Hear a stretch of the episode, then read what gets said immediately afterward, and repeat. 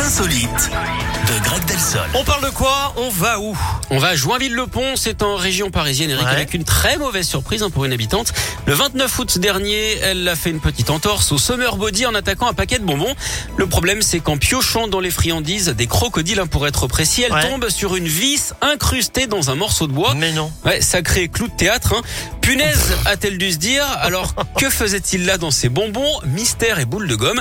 Évidemment, elle contacte le service consommateur et renvoie le paquet. Alors, rassurez-vous, hein, ce n'est pas parti en sucette. La marque a finalement reconnu une erreur humaine et a renvoyé un colis de friandises à la cliente. Sans morceau de bois à l'intérieur, cette fois, ni de vis. Sinon, c'est sûr, elle aurait pété un boulon.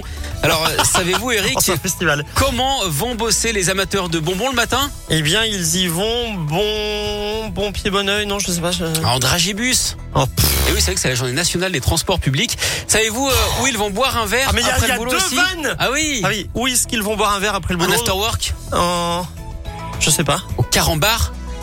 Oh, ça marche aussi avec le malabar. Bon, allez, merci.